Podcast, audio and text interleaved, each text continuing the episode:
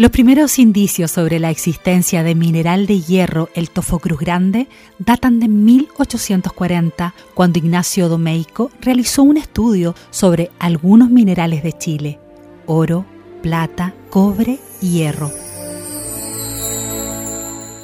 El investigador registra el hallazgo de una especie de arcilla blanca que abundaba sobre los cerros y posteriores yacimientos de hierro en la región de Coquimbo.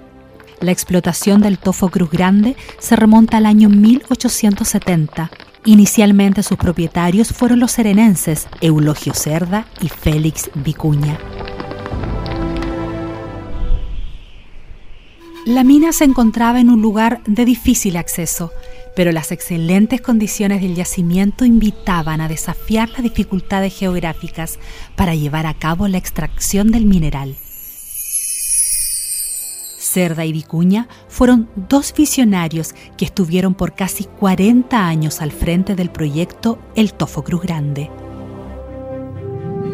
En la región donde todo comenzó, CMP y Mi Radio presentaron Memorias de Tierra Minera, nuestra historia, nuestro futuro, una mirada a la minería regional, desde Domeico hasta hoy.